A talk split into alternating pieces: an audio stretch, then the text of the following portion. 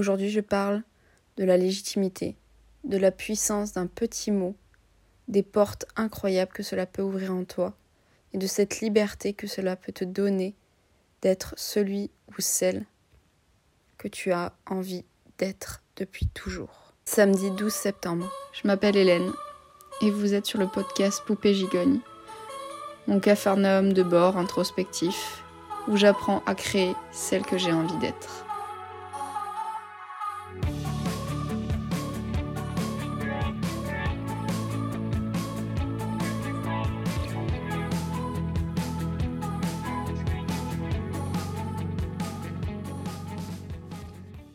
Ça fait un moment que sur euh, mes podcasts, euh, je dis souvent, oui, euh, si je suis HPE, peut-être que je suis HPE.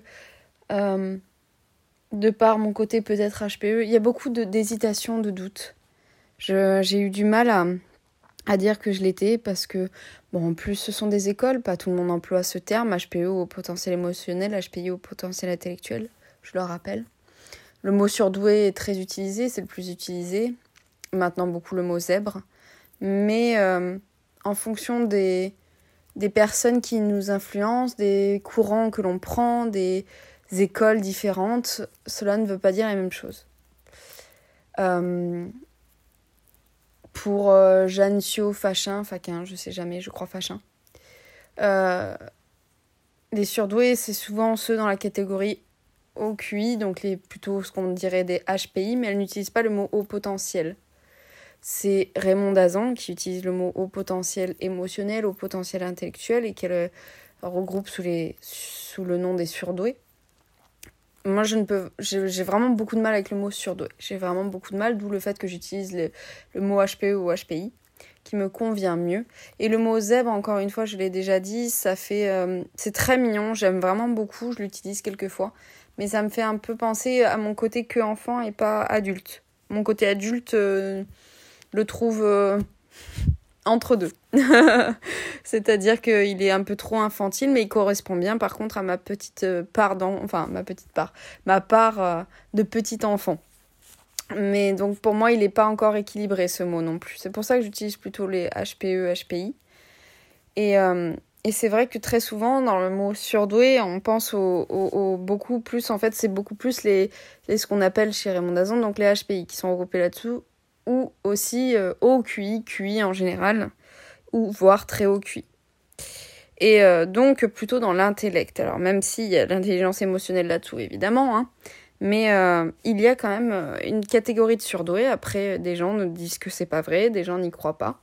Moi, j'ai décidé que c'était ma croyance je n'incite personne à la croire, je n'incite personne à, adhérer à ma pensée, à ma croyance, mais je suis euh, du courant de Raymond Hazan, une, psychanalyste écrivaine qui euh, a mis en place cette théorie du HPI-HPE en expliquant les différences entre justement ces HPI qui ont une tendance où on voit le, le potentiel intellectuel très exprimé avec euh, des QI en effet des tests de QI élevés euh, c'est-à-dire pour la Vice pour les adultes et la Whisk pour les enfants.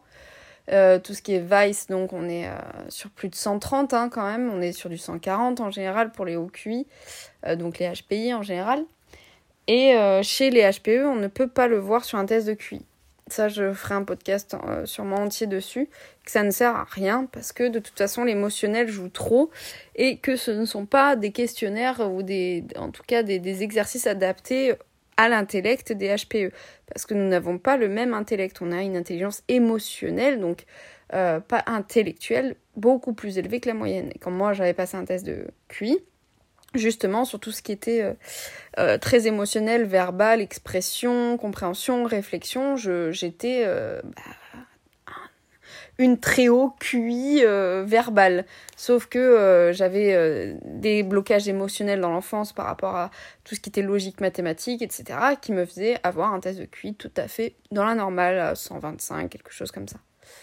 Donc on ne pouvait pas, on ne pouvait pas détecter un haut potentiel chez moi. Donc bah, je restais avec cette idée que j'étais bizarre, mais que j'étais ni plus intelligente que, enfin entre guillemets plus intelligente que les autres, même je me trouvais très bête.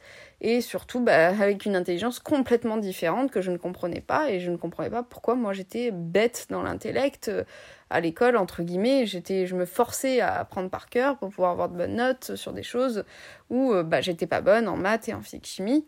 Mais par contre, j'excellais dans certaines matières comme justement la littérature, le français, et j'aimais beaucoup tout ce qui était art, histoire géo et philosophie, etc. Mais c'était particulier, je fonctionnais beaucoup à l'intuition, je fonctionnais beaucoup à l'émotion. S'il n'y avait pas d'émotionnel dans l'apprentissage, je ne comprenais rien, je ne retenais rien. Et donc j'ai longtemps été à me demander ce que j'étais pourquoi j'étais si différente, avec une grande souffrance en moi de sentir cette différence que je ne comprenais pas. Et un jour, euh, ben, il a fallu quand même du temps. J'ai rencontré une psy qui m'a aidée, qui m'a expliqué que j'étais euh, au potentiel, chose à laquelle je n'ai pas voulu croire.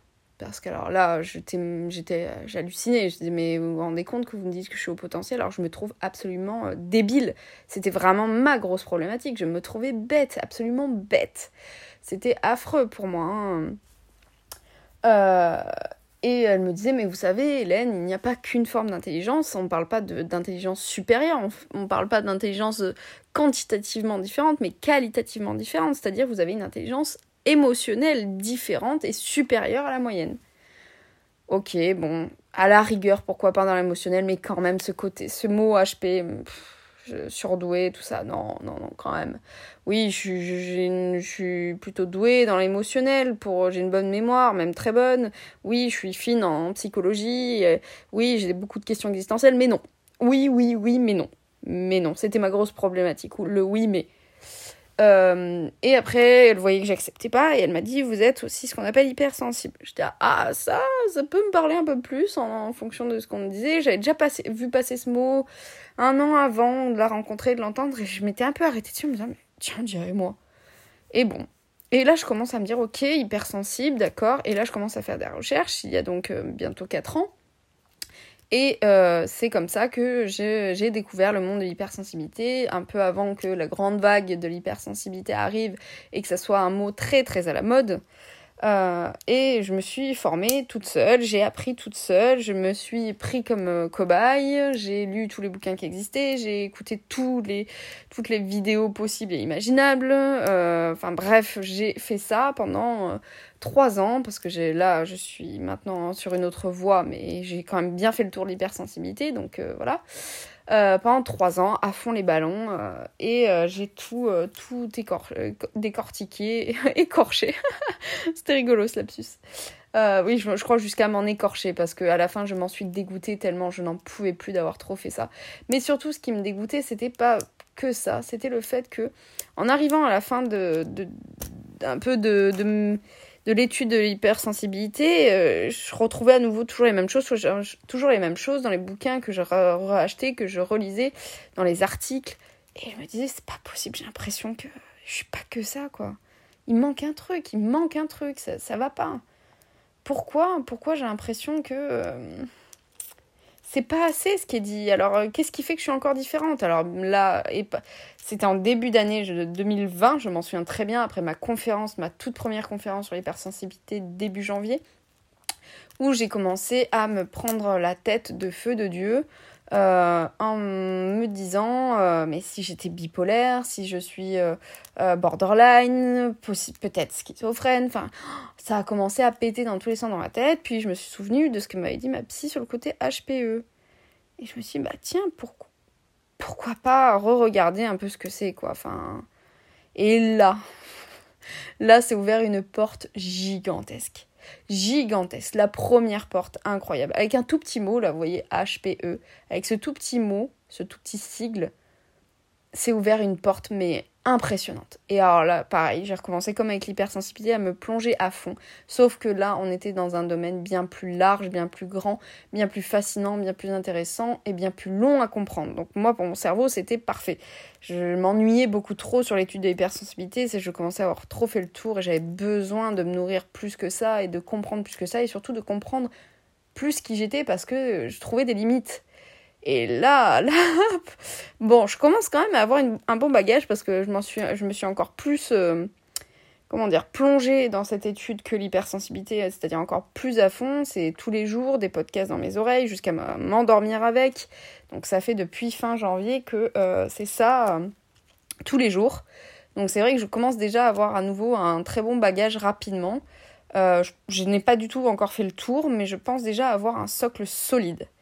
Mais, mais, mais, quand j'ai commencé à avoir vraiment, je trouve, beaucoup de notions, à avoir compris enfin ce que j'avais du mal à comprendre dans les bouquins que je trouvais pas clair, après c'est toujours pas clair, je, tiens à le préciser, qu'il y a beaucoup de contradictions, que pas tout le monde est d'accord, qu'il voilà, il y a des, encore une fois des écoles différentes. Moi j'en ai choisi une, j'ai choisi la personne qui explique le mieux pour moi ce que je suis et donc correspond le mieux à euh, cette théorie du HPE-HPI, parce que je retrouve dans tout ce qu'elle dit euh, des éléments qui me correspondent complètement, et alors que pour les autres écoles, ce n'est pas le cas.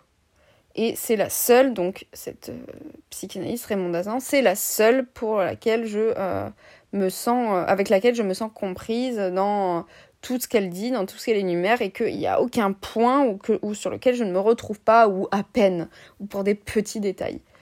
Euh, donc c'est pour ça que j'ai choisi ce courant-là. Elle est très très critiquée, très dénigrée, parce que c'est quelqu'un qui a quand même une certaine forme de rébellion en elle, avec euh, une certaine euh, colère quelquefois, et qui n'a pas sa langue dans sa poche, ce que j'apprécie aussi, même si ça peut faire un peu peur quelquefois. Mais c'est ce que j'apprécie également, et elle ose dire ce qu'elle veut dire. Après, elle est, bah, forcément, pour, vu que c'est quelqu'un qui mâche pas ses mots et qui est très franche, très authentique, ben, elle se fait beaucoup plus fracasser que les autres. Euh, je peux comprendre quelquefois qu'on puisse lui reprocher certaines, certaines choses, mais malgré tout, pour moi, c'est elle qui explique le mieux ça, ce phénomène notamment pour les HPE, et qui ne s'est pas axé que sur le côté OQI, QI élevé, donc HPI, même si elle en parle, mais elle a fait la différence entre les deux et ce qui était important, parce que le problème, c'est que justement avec les autres, je ne me retrouvais pas complètement. Je me retrouve sur beaucoup de choses, mais pas sur tout, parce que c'est trop axé sur les euh, intelligences euh, élevées. Donc les intelligences euh, qualitativement différentes dans l'intellectuel. Alors que moi, j'ai une intelligence qualitativement différente dans l'émotionnel. Et cela, les émotionnels, on en parle peu parce que l'émotionnel, c'est très difficile à quantifier. Et comme on est dans une génération, enfin une société, pardon, qui quantifie beaucoup euh, et euh, donc qui est très scientifique, forcément l'émotionnel, comment on quantifie Donc forcément que le test de QI ne peut pas être adapté à nous. Il faudrait en recréer un, mais recréer sur l'émotionnel, c'est complexe. Alors les tests d'hypersensibilité, j'ai beau les avoir tous faits, je crois que j'ai quasiment euh, le score complet à chaque fois. Mais donc ceux-là, ça va, ils ont été bien faits pour les hypersensibles. Sauf que les hypersensibles ne sont pas forcément au potentiel. Un haut potentiel est forcément hypersensible mais pas l'inverse. C'est pour ça que moi j'ai trouvé ma limite et je comprenais pas pourquoi je euh, ne trouvais pas assez euh, dans le côté hypersensible. C'est maintenant que, à force de voilà, potasser le côté au potentiel émotionnel, je comprends et je me sens faire partie euh, bah voilà, d'un groupe parce que c'est important, même si on parle qu'il faut pas avoir d'étiquette, même si, même si c'est important quand même d'avoir des mots et de se sentir quand même appartenir à un groupe parce que vraiment, je peux vous dire que quand on se sent aussi différent depuis enfant, quand on se sent euh, quelquefois rejeté, quand on essaye de se masquer et d'être autre que soi-même pour pouvoir s'adapter, que c'est épuisant et qu'on s'ennuie régulièrement avec les autres, c'est important de comprendre qu'en fait on fait partie d'un groupe et qu'il y a d'autres personnes comme nous. Et donc euh, ça nous enlève ce poids de la solitude qui est si immense chez le HPE, qui peut être si douloureux, qui peut être un gouffre et c'est pour ça que j'ai eu ce besoin de chercher, de comprendre, de trouver. Maintenant, cette étiquette, euh, comme dit euh, Elodie Crépel, qui parle très bien aussi de, la sphère atypique, c'est comme, moi je la vois, elle parle comme un autocollant, moi je parle de gommettes parce que j'étais fan des gommettes enfant.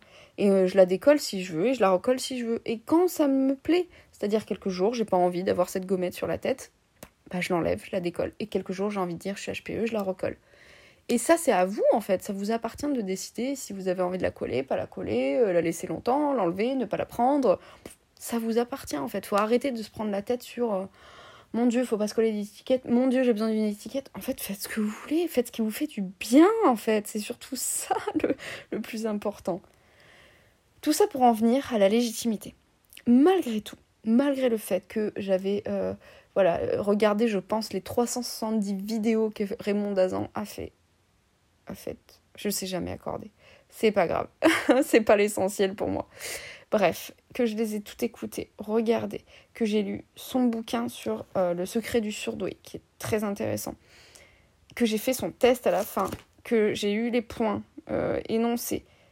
Malgré tout ça, je ne pouvais pas me dire que j'étais forcément au potentiel émotionnel. Je n'arrivais pas à me dire oui, tu l'es. C'est comme ça. Parce qu'on n'arrive pas accepter ce mot de surdoué. C'est très dur pour un surdoué d'accepter ce mot de surdoué. Quand vous rencontrez un surdoué qui dit je l'accepte complètement, bah oui, euh, c'est possiblement pas un surdoué.